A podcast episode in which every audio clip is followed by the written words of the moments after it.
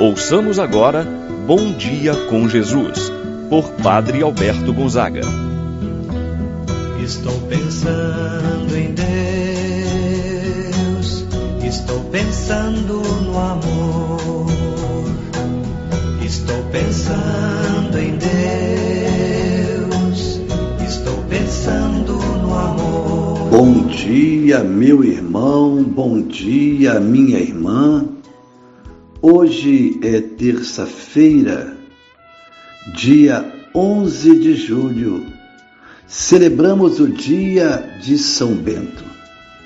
São Bento, nascido na Itália no ano de 480, de uma família nobre, deixou os estudos para dedicar-se à vida monástica.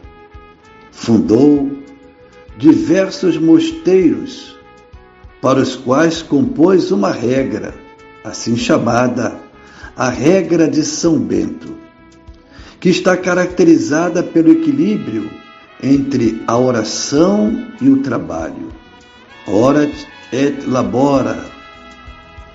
A influência dos mosteiros foram determinantes para a evangelização e para a formação da cultura na Europa.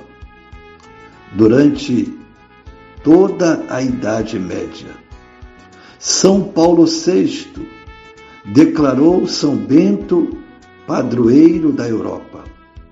Pedimos a intercessão de São Bento no dia de hoje para a nossa vida e que Deus possa nos guardar, nos livrar de todos os males. Iniciamos esse momento de oração em nome do Pai, do Filho e do Espírito Santo. Amém. A graça e a paz de Deus, nosso Pai, de nosso Senhor Jesus Cristo e a comunhão do Espírito Santo esteja convosco. Bendito seja Deus que nos reuniu no amor de Cristo. Rezemos então a oração ao Espírito Santo. Vinde, Espírito Santo, enchei os corações dos vossos fiéis e acendei neles o fogo do vosso amor. Enviai o vosso Espírito e tudo será criado, e renovareis a face da terra. Oremos, ó Deus que instruístes os corações dos vossos fiéis, com a luz do Espírito Santo, fazer que apreciemos retamente todas as coisas, segundo o mesmo Espírito, e gozemos sempre de Sua eterna consolação por Cristo nosso Senhor. Amém. Ouçamos com atenção a palavra de Deus no dia de hoje. O Evangelho de São Mateus, capítulo 9, versículos de 32 a 38. Naquele tempo, apresentaram a Jesus um homem mudo que estava possuído pelo demônio. Quando o demônio foi expulso, o mudo começou a falar. As multidões ficaram admiradas e diziam: Nunca se viu coisa igual em Israel. Os fariseus, porém, diziam: É pelo chefe dos demônios que ele expulsa os demônios. Jesus percorria todas as cidades e povoados, ensinando em suas sinagogas, pregando o evangelho do reino e curando todo tipo de doença e enfermidade. Vendo Jesus as multidões, compadeceu-se delas, porque estavam cansadas e abatidas como ovelhas que não têm pastor. Então disse a seus discípulos: A messe é grande, mas os trabalhadores são poucos. Pedi, pois, ao dono da messe que envie trabalhadores para a sua colheita. Palavra da salvação. Glória a vós, Senhor. Meu irmão, minha irmã, o Evangelho continua a apresentar o ministério de cura realizado por Jesus. Um homem mudo estava possuído pelo demônio. O demônio, quando foi expulso, este homem começou a falar normalmente. Jesus passa na vida deste homem e de muitos outros fazendo bem. Demonstra os dons de Deus para aqueles que vivem à margem da sociedade. A cura desse homem e a sua reintegração à comunidade são sinais de novos tempos. Diante do entusiasmo do povo que presenciou este fato, realizado por Jesus, e vão dizer, admirados, nunca se viu coisa igual em Israel, disse a multidão.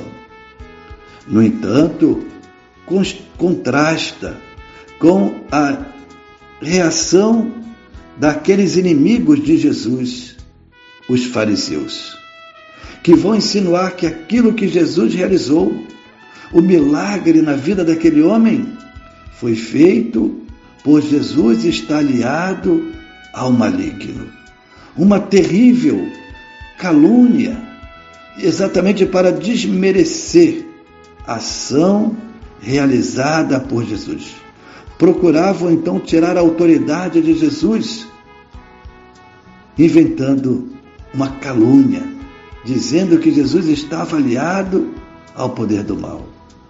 Mas, diz o ditado popular, a voz do povo é a voz de Deus. O povo ficou maravilhado.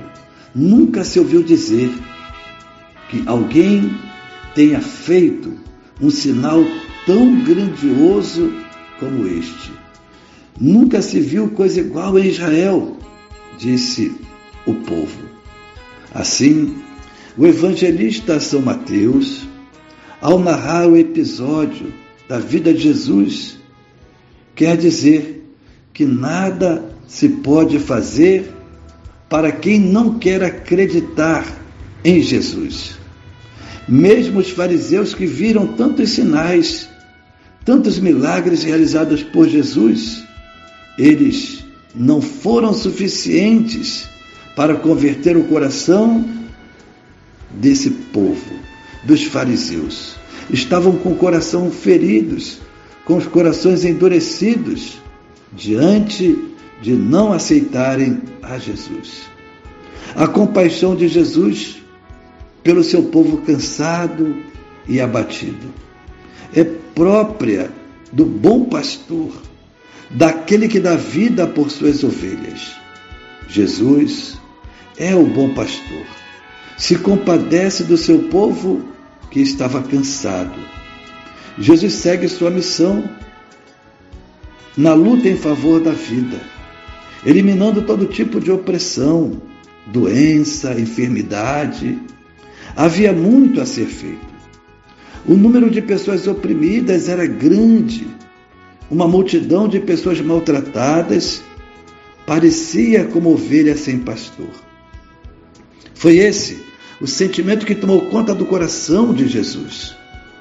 E Jesus então deixa claro a necessidade de pedir ao dono da messe que mande mais trabalhadores para a sua vasta seara. De fato, a missão é grande. O dever de anunciar o reino de Deus é urgente. Por isso, Jesus sente compaixão ao contemplar aquela numerosa multidão que sofre. Para que o carinho e o cuidado de Deus se faça sentir por aqueles que sofrem para que a cura do mal seja uma realidade em suas vidas, é preciso que haja mais discípulos dedicados à missão recebida pelo Mestre.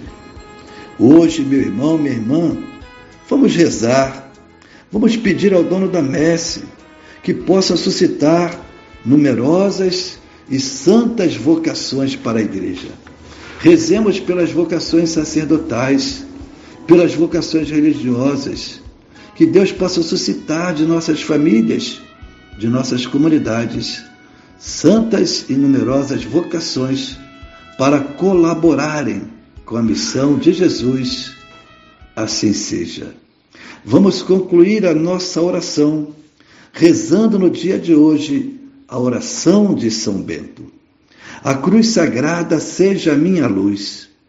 Não seja o dragão meu guia. Retira-te, Satanás. Nunca me aconselhes coisas vãs.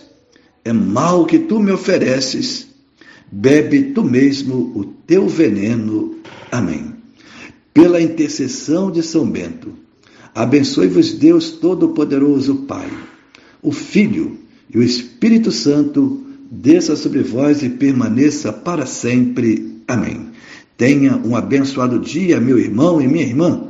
Permaneça na paz do Senhor. Pensando em Deus, estou pensando.